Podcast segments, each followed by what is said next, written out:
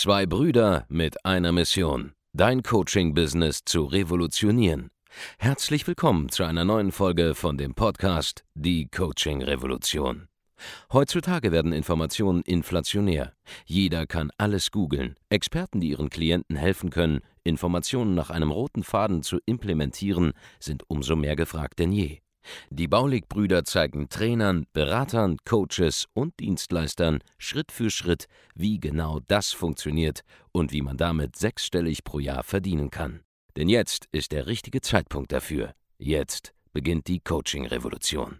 Hallo und herzlich willkommen zu einer neuen Folge von Die Coaching Revolution. Hier spricht Andreas Baulig und in der heutigen Folge möchte ich mit dir über Geld sprechen. Genauer gesagt darüber, was es für einen Einfluss auf dein Geschäft hat, wenn du Geld nicht magst, wenn du Geld subtil hast, wenn du anderen Leuten, die Geld zur Schau stellen, indirekt etwas Böses wünschst, wenn du es ihnen nicht gönnst und dergleichen.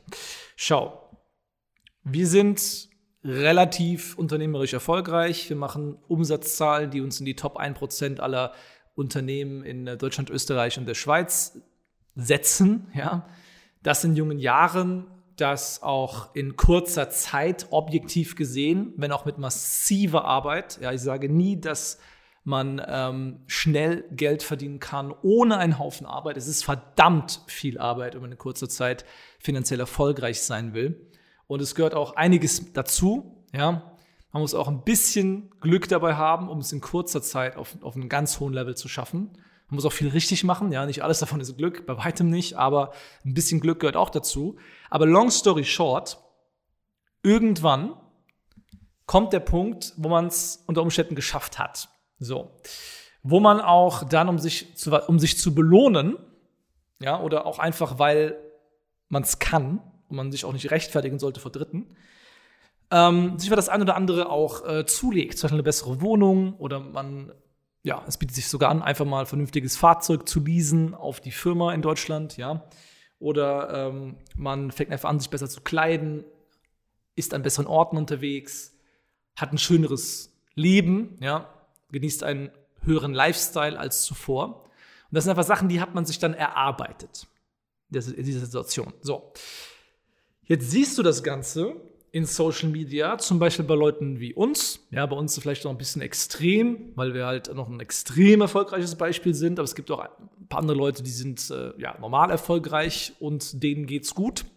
Und die zeigen das auch, beziehungsweise teilweise gar nicht bewusst, sondern irgendwann ist es einfach nur mal so, man trägt bessere Klamotten, man hat immer vielleicht am Handgelenk auch eine vernünftige Uhr, man hat nun mal den Wagen, den man fährt und man kann jetzt auch nicht bewusst so tun, als hätte man das Ganze nicht, weil es sind nun mal die Sachen, mit denen man sich so alltagsmäßig umgibt. Ja, man hat nun mal irgendwann die schönere Wohnung, man hat nun mal irgendwann das große Büro, man hat nun mal irgendwann Mitarbeiter.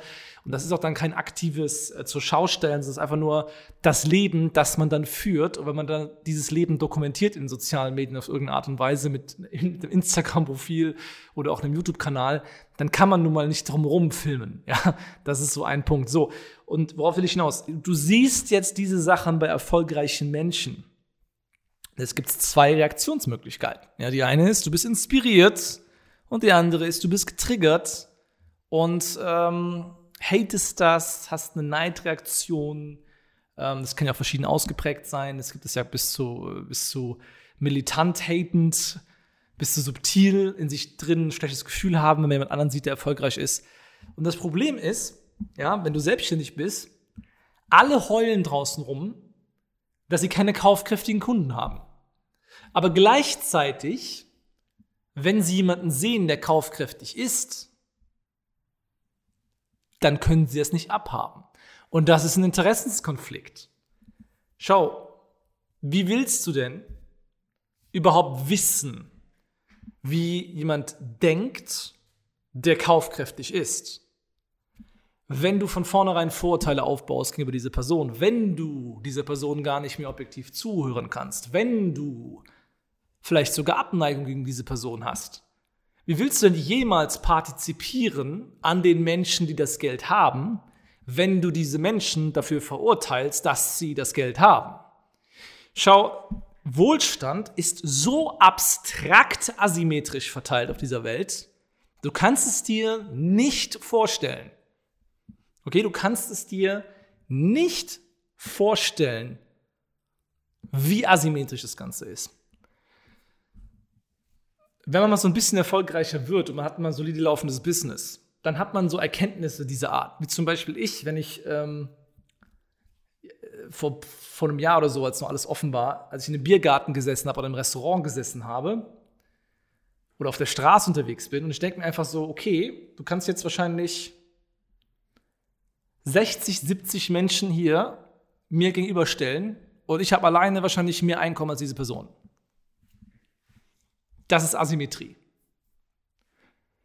Und der Punkt ist, du kannst jetzt schauen, will ich ein Angebot entwickeln, mit dem ich gezielt diese 60, 70 Menschen im Mainstream targetiere, eigentlich ist sogar noch mehr, es sind eigentlich, ja, mehr Personen, ja, die man wahrscheinlich zusammenrechnen müsste, um auf denselben Level zu kommen, aber fürs Beispiel. Versuche ich jetzt die Person zu targetieren und als Kunden zu gewinnen und da, da Zeit zu investieren in dieser Masse oder versuche es bei den Leuten zu machen, gerade wenn ich Coaching anbiete, Beratung anbiete, Training anbiete, bei den Leuten, die das Geld nun mal faktisch haben. Und wem helfe ich? Schau, du wirst keine, keine Premium-Kunden gewinnen können, solange du die Premium-Kunden für das, was sie tun, nämlich Premium zu konsumieren, indirekt verurteilst. Und das ist der Punkt, warum ich mich durch diverse Marken durchkaufe, warum ich mich durchkaufe durch diverse Orte, warum ich mich durchkaufe durch ähm, diverse Lifestyle-Themen, damit ich A, das kennenlerne und damit ich weiß, wie Leute ticken, die sowas konsumieren, damit ich mehr Kunden finde, die auch so sind, die das Geld nun mal haben, das ich benötige, um ein Business zu betreiben.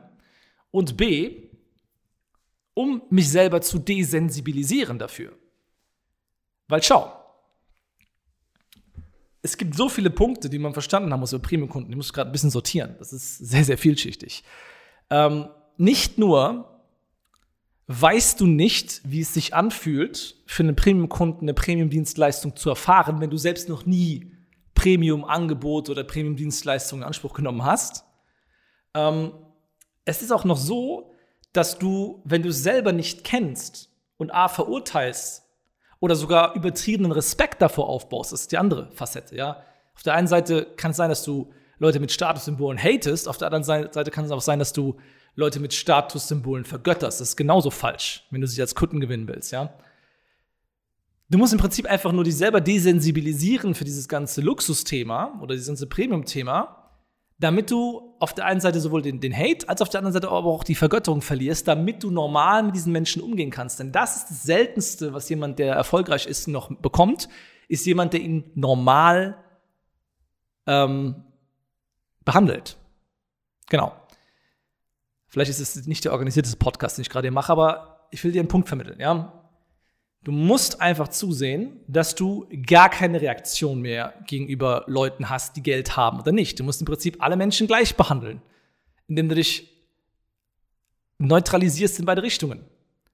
Du musst sowohl aufhören, subtil Leute, die erfolgreich sind, zu haten, als auch aufhören, diese Leute auf den Podest zu stellen damit du neutral jemanden, der erfolgreich ist, wie jede andere Person auch behandelst, aber auch weißt, wie diese Person tickt, weil du auch die Seite aus ihrem Leben, diese Facetten kennst. Und dann bist du in der Lage, diese Person systematisch als Kunden zu gewinnen. So. Heißt jetzt nicht, dass du jetzt keinen Premium-Kunden noch mal gewinnen kannst, nur weil du es noch nicht kennst. Ja. Aber solange du selbst mit dir irgendwelche Komplexe zu diesem Thema Geld, sowohl im, im Bereich ich hate Geld, als auch ich, ich vergöttere Geld, mit dir herumträgst, wirst du Probleme haben, Geld anzuziehen. In der Sekunde, wo du den Respekt in beide Richtungen, also den Respekt vor dem Geld verloren hast, aber auch gleichzeitig den Hass aufs Geld verloren hast, die Verurteilung von Leuten, die Geld haben, dann bist du erst so richtig in der Lage, Geld als das zu verwenden und auch zu sehen, was es eigentlich ist, nämlich ein Werkzeug. Punkt. Du musst den Respekt davor verlieren. Solange du Leute hatest dafür, dass sie Geld haben, hast du Respekt vor Geld. Solange du Leute vergötterst dafür, dass sie Geld haben, hast du Respekt vor Geld. Verlier ihn. Aber du verlierst ihn nicht, indem du sagst, okay, Geld ist, ist unwichtig. Ja, Geld ist nicht so wichtig für mich, weil das wäre auch töricht. sondern du meisterst den Umgang mit Geld, indem du mal in beide Extreme hineingehst vielleicht und sie dann neutralisierst. Ja? Und glaub mir, jeder, jeder, jeder, jeder, der nicht, in Anführungszeichen, reich geboren ist oder sich dann Wohlstand erarbeitet hat, der hat Komplexe zum Thema Geld, die er mit sich rumschleppt. Ich bin ja auch aufgewachsen im Beamtenhaushalt. Ich habe auch gedacht, Leute, die äh, sich dies und das und so weiter leisten, sind äh, irgendwelche neureichen Wichser. Ich habe auch gedacht, dass, ähm, sorry für meine Sprache, ich habe auch gedacht, dass ähm, Menschen, die erfolgreich sind, irgendjemand anderem mal irgendwas weggenommen haben müssen. Ich habe auch gedacht, dass alles mal, was irgendwie abläuft, irgendwie immer irgendwas ist, wo jemand übers Ohr gehauen wird und so weiter und so fort. Aber das ist nicht so. Ja? Natürlich gibt es das auch, aber es ist in der Regel nicht der Fall. Und das habe ich abgebaut. Und als ich das abgebaut hatte, habe ich mehr Kunden gewonnen, die Geld haben. Weil ich Leute nicht mehr dafür verurteilt habe, dass sie Geld haben, sondern es cool gefunden habe, dass sie Geld haben. So, und dann habe ich mehr von diesen Kunden gewonnen. Und dann aber wiederum habe ich mich durchgekauft durch das Leben einer Person, die Geld hat, hat, hat ja, habe den Respekt dadurch auch verloren, weil hier ist der Punkt, für eine, für eine Person, die Geld hat, ist es normal, Geld zu haben. Es ist nichts Besonderes, Geld zu haben in der Welt derjenigen, die Geld haben. Und deswegen sprechen die auch gar nicht mehr so groß über Geld. Das heißt, auf der anderen Seite musst du dich aber, wenn du dich hocharbeitest, als neue Person, als Neureicher in Anführungszeichen, auch einmal durch diese Statussymbole durchgekauft haben, damit du das Gefühl hast, okay, ich, ich habe es jetzt alles gesehen, es macht dann auch nicht glücklich und so krass ist es auch nicht, um diesen Respekt zu verlieren. Und deswegen ist es unausweichlich, wenn man plötzlich auch mal zu Geld kommt, durch so eine Phase zu laufen, wo man auch einfach dann, ähm, ja, mal diese ganzen Sachen gemacht hat. Damit eben dieser Respekt verloren geht. Und wenn beides zusammenkommt, ja, du hast keine Komplexe mehr gegenüber Geld im Sinne von, du hatest Geld nicht und Leute, die Geld haben, aber du hast auch keinen krassen Respekt mehr vor Geld im Sinne von, oh, ich vergöttere das Geld und jeder, der Geld hat, steht bei mir auf einem Podest, sondern Geld ist einfach nur da. Geld ist wertfrei. Geld ist ein Tool. Und du meisterst das Geld und nicht das Geld meistert dich. Dann wirst du extrem erfolgreich werden. Also du wirst auf dem Weg dahin immer erfolgreicher so oder so.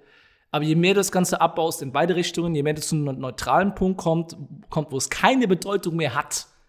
Nicht im Sinne von, ich lehne Geld ab und es hat keine Bedeutung, sondern ich begrüße Geld, aber es hat keine Bedeutung.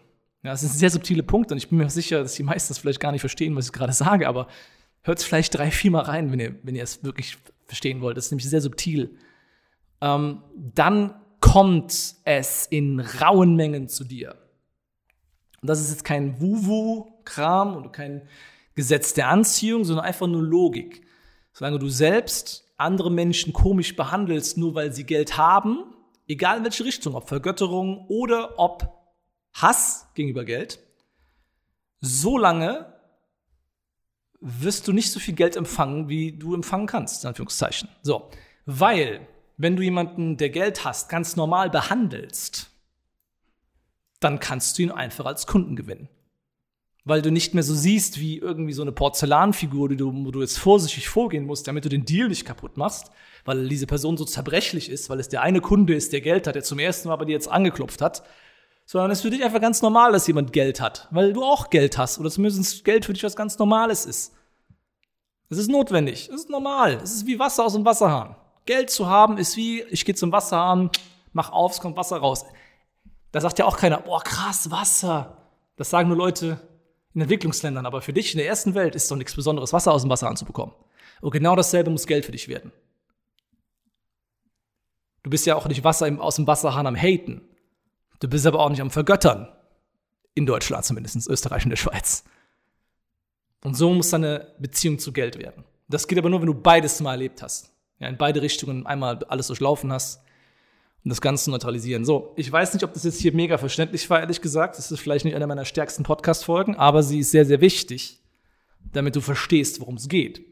Das heißt zum Beispiel, solange du jetzt, keine Ahnung, uns zuhörst, aber denkst, oh, die sind voll arrogant, weil die haben so viel Statussymbole. Das ist so ein bisschen die Erklärung dafür, warum.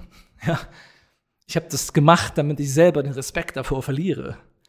Und ich mach, ich trage das auch noch aktiv, damit du die Lektion lernst.